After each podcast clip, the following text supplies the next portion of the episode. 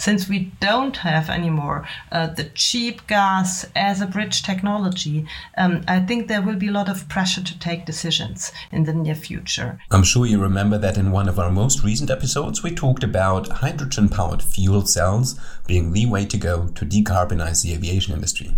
And our speaker was quite convinced that the availability of clean, meaning green hydrogen, and the distribution of it would not be the big issue. But is that really so? And how does it look like if we're not only talking about aviation, which is comparatively a small industry, but if we also talk about transportation as such, if we talk about shipping, and if we talk about decarbonizing heavy industry? Are we really on track of having enough clean, meaning green hydrogen available here in Europe? And would we be able to distribute it?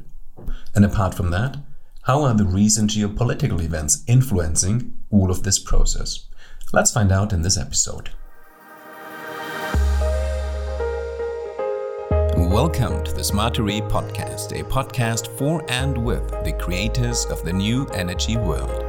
A world in which energy will be renewable, decentralized, and digital, bringing together electricity, heat, and mobility.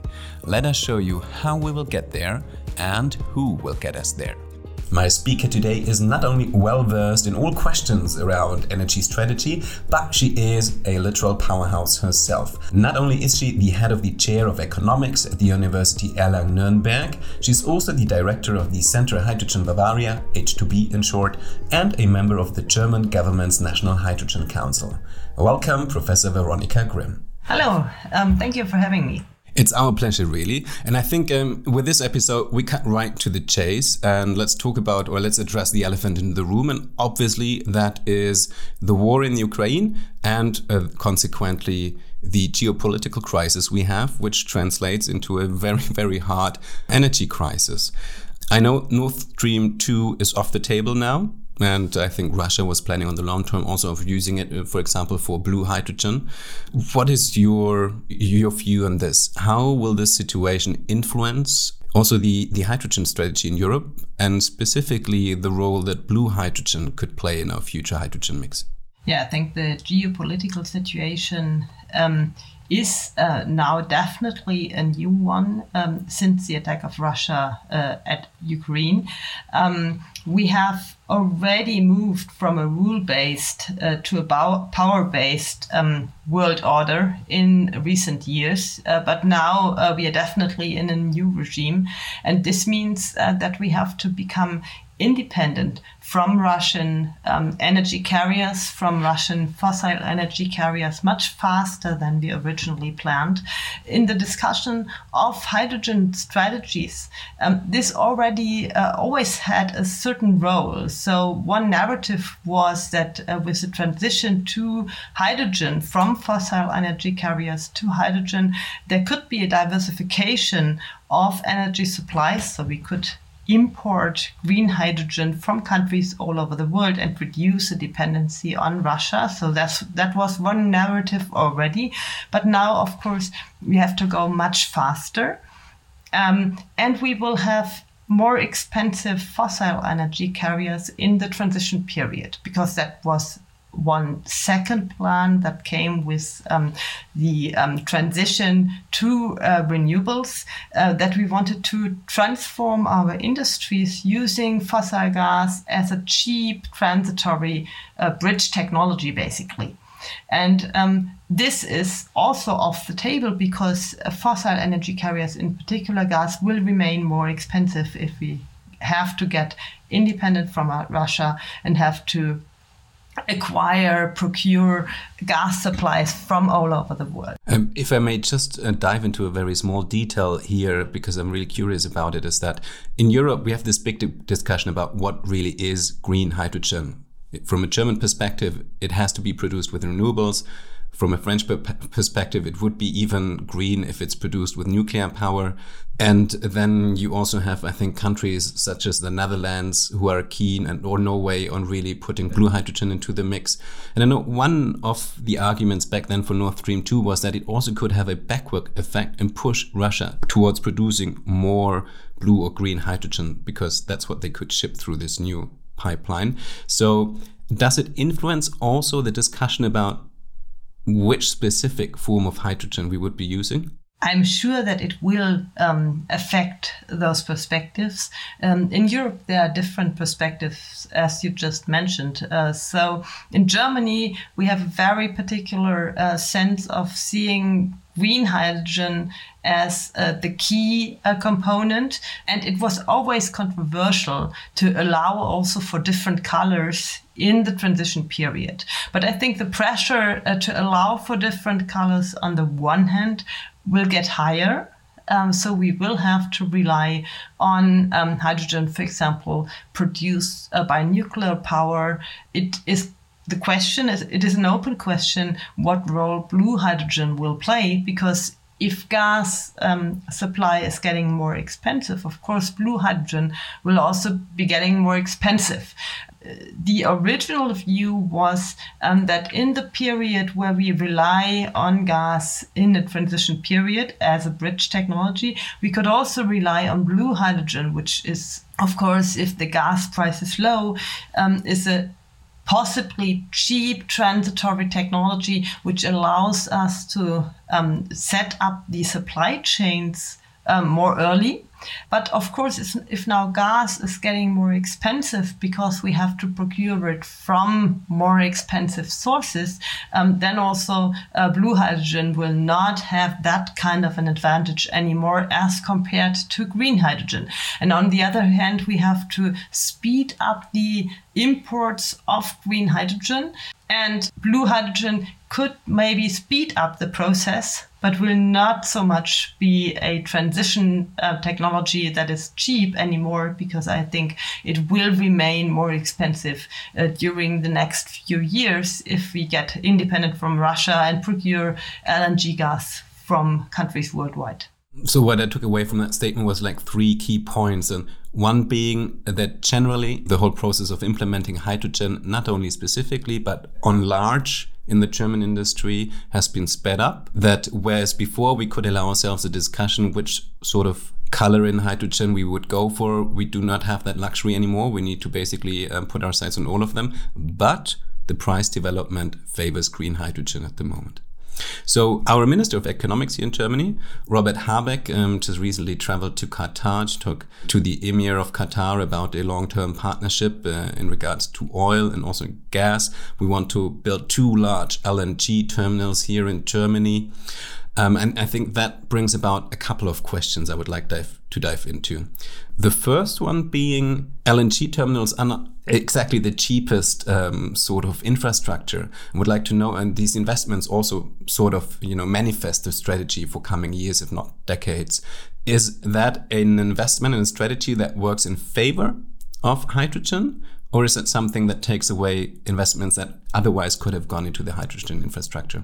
I think we have uh, to refocus and not only to focus on the cheapest uh, way to procure energy. This is what we have done with Russia, basically, which led us in a really wrong dependence on one supplier, um, which is, uh, from a energy security point of view, a very bad idea. So I think uh, the LNG terminals, that's something that has been discussed in Germany for many years, since at most 10 years. In 2009 already, the Monopoly Commission advised the German government to build LNG terminals to increase competition at the gas market. So I think it is a good idea to go in this direction it's maybe not the cheapest way if you look at it from a system perspective if you minimize cost of the overall system but if you take into account also the geopolitical aspects it's definitely good to open up new uh, ways to import lng gas um, i think um, it is also a way to accelerate hydrogen imports because we need terminals to import hydrogen in the longer run. So these LNG terminals will uh, be could be adapted, of course, to also import hydrogen or uh, energy carriers based on green hydrogen. So this is a way uh, that we should open up, and I think the cooperation with regions for example, the MENA region, United Arab Emirates, Qatar. These could be corporations that speed up the import of hydrogen uh, because uh, these are states that already export energy carriers to a large extent, and they are also ambitious to export green hydrogen, and uh, the transformation path is across blue hydrogen. Um, so we could agree on importing LNG and also agree aside of this on importing hydrogen.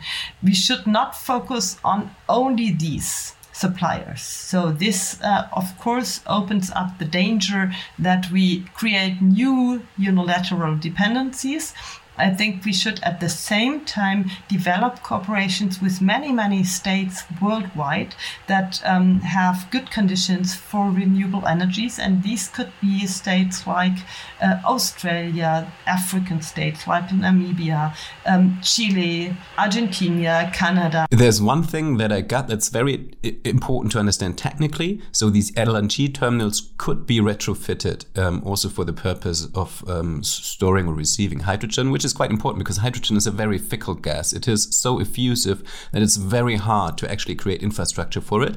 And just the fact that you could retrofit these LNG terminals for hydrogen, of course, makes it uh, then also really a future investment.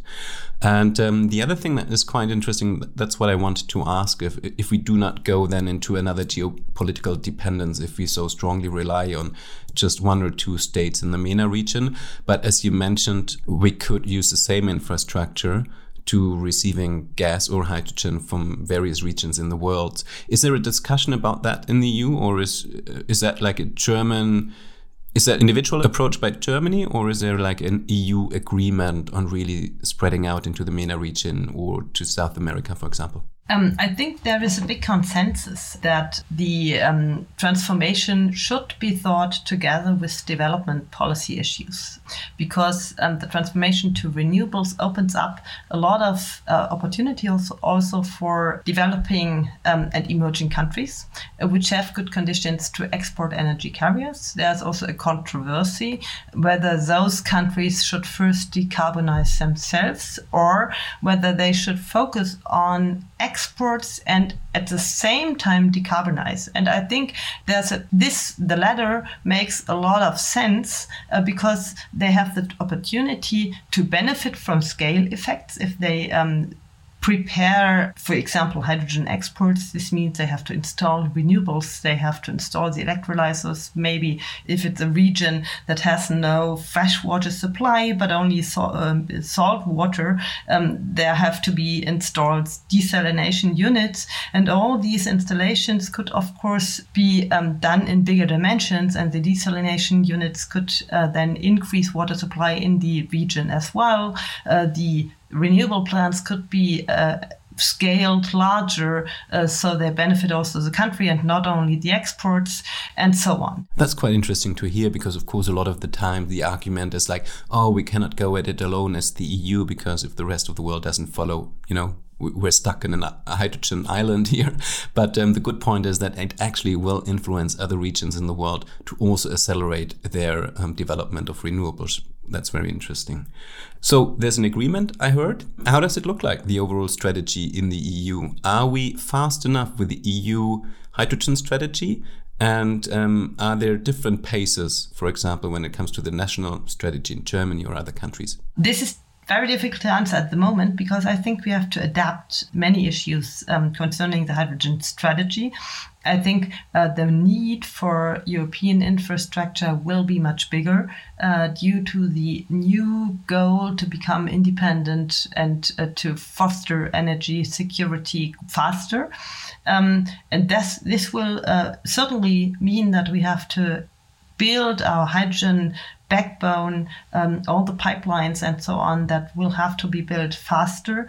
And at the same time, there are different views in the countries of the European Union what to develop and how to develop hydrogen.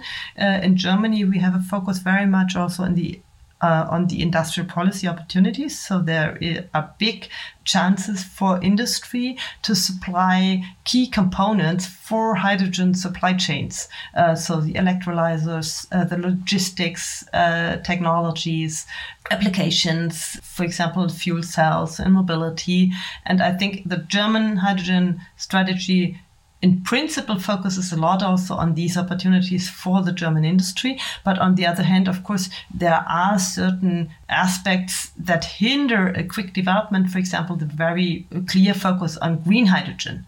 I think we could be much faster if we allow in the transition period a multitude of colors of hydrogen uh, so that we can accelerate faster. And this would also imply, of course, more opportunities for industry to provide applications, to provide electrolyzers, to provide logistics technologies faster and improve their positions at the world market. It's great that this infrastructure actually would be manufactured here in Europe and not in other regions of the world? And how does it look then further down in the value chain? What's the overall job potential, not only, for example, for the, the key infrastructure such as electrolyzers, but then if you go further down into the various applications hydrogen will be used for? This is very hard to say. This depends also very much on the developments right now, um, uh, the development, the decisions, what is um, continued uh, in Europe. For example, we have a lot of transformation processes ongoing.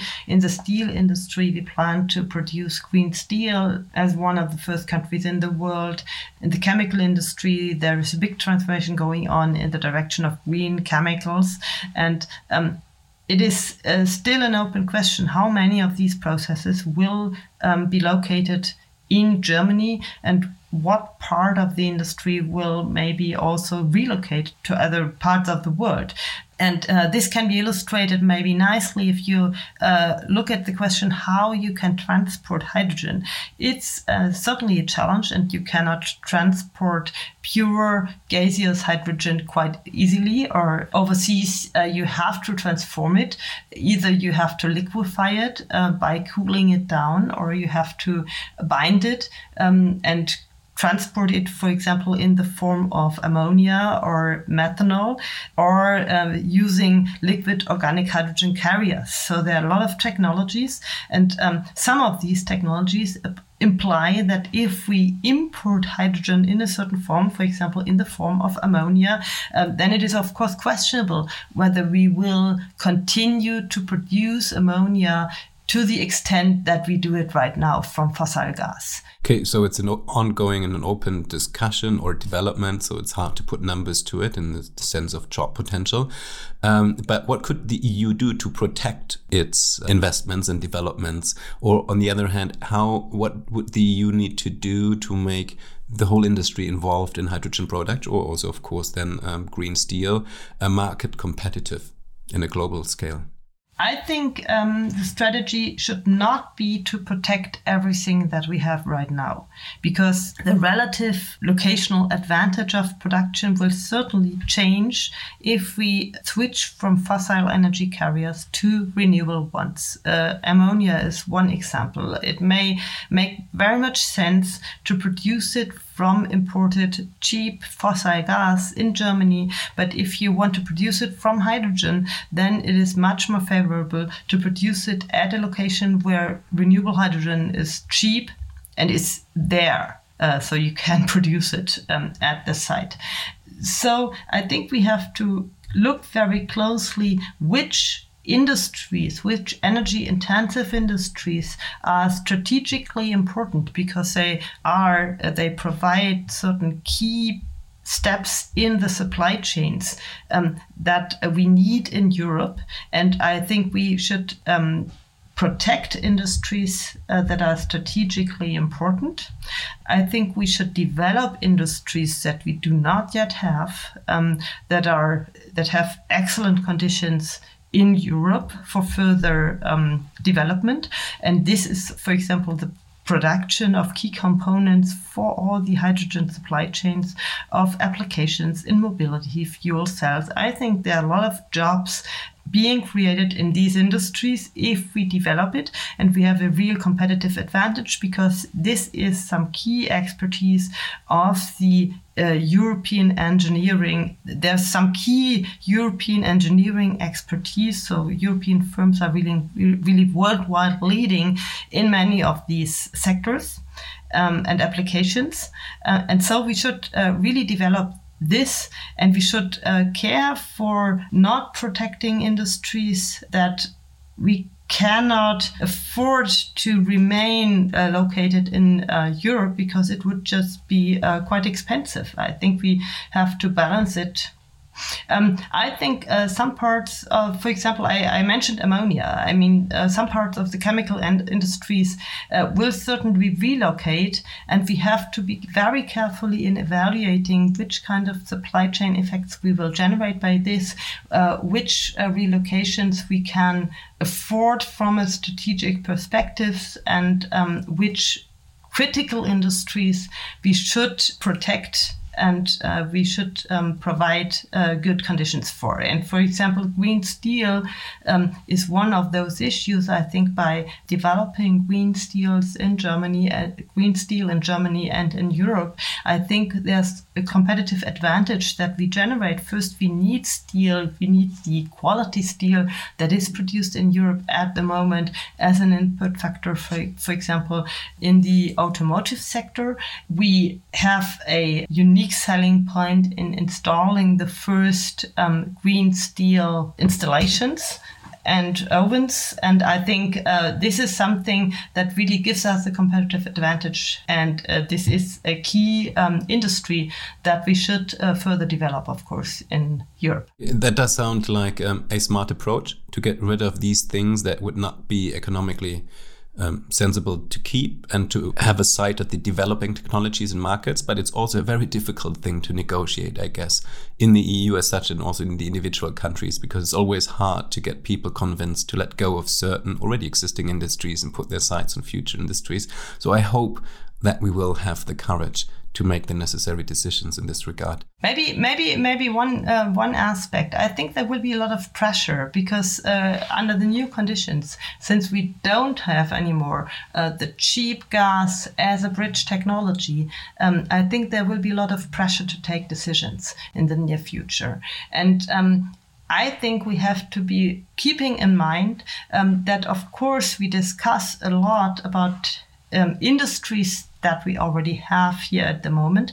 But we should discuss, of course, much more about um, chances, about opportunities uh, which can um, contribute to value creation tomorrow. And let's hope that we have learned our lesson from the development of the PV industry and um, basically all of it uh, wandering off to China. Let's hope that that is a lesson learned that we will implement in the development of the hydrogen um, industry.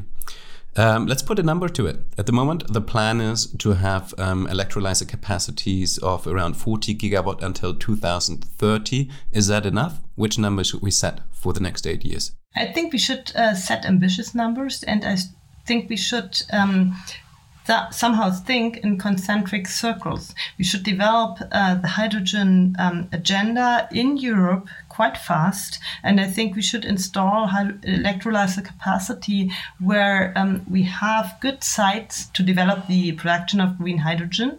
But of course, we have to also install the infrastructure that enables us to transport the hydrogen to the consumption centers. So the big challenge is to coordinate all these processes and to coordinate them also within uh, the European Union. Um, this is not a national endeavor, of course. This is something that we should develop at the European Union and we should focus on it as a possibility to contribute to the energy independence that we want to have in the sense that the supply from a single uh, country that we get does not make us dependent in the sense that we cannot get along without it. What number would you put to it? What's an ambitious number in gigawatts till 2030? This is very difficult to say. I think 40 gigawatts is something that we have to see whether we can reach it. Uh, in Germany, uh, the new goal of the coalition is 10 gigawatt.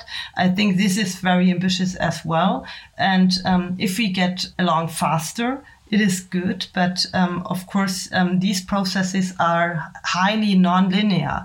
Um, if a dynamic is coming into play, then it can easily be more. But a dynamic means also that we need to install the infrastructure at the same time, and um, we have to install also the production capacity and so on. We have to create a whole ecosystem basically, and it doesn't make sense to install 60 gigawatts if we can't get it to where it's needed, uh, I, uh, I, guess.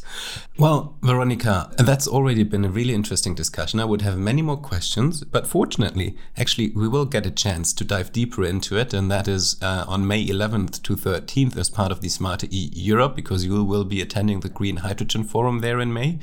What do you personally expect from the exhibition? What are you looking forward to? I think it is a very uh, it is very important now to meet and to discuss the new conditions um, that we are in. I think uh, the dynamic of all the processes um, towards the transformation will be quite high, and uh, I think I hope very much that we have a clearer picture by then what the new conditions will be. The Easter package um, of the German government will appear soon, and I think we have to accelerate, and I think we'll do that.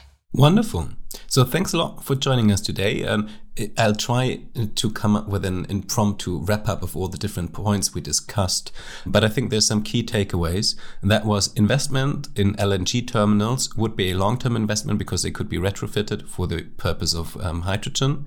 You also said it's really important that we do not only put our sights on cooperating with one or two countries in the MENA region, but that we make sure that um, we reach out to various regions in the world to limit our dependency.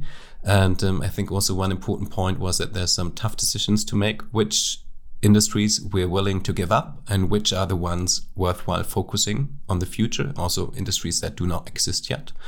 And I think one really important point is that we are creating a whole ecosystem.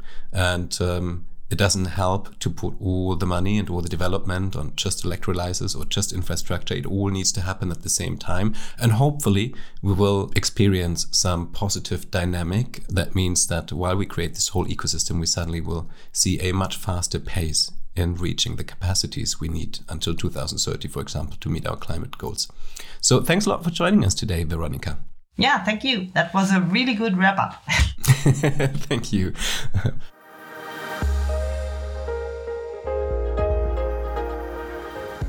more information on green hydrogen, visit the Smarter E Europe taking place on May 11th to 13th in Munich. In the Green Hydrogen Forum and Expo exhibition area, cross industry and cross sector companies from all over the world will gather. Jointly, they will accelerate the introduction of hydrogen, fuel cells, electrolyzers, and power to gas to the markets. Tickets can be found online at thesmartere.de.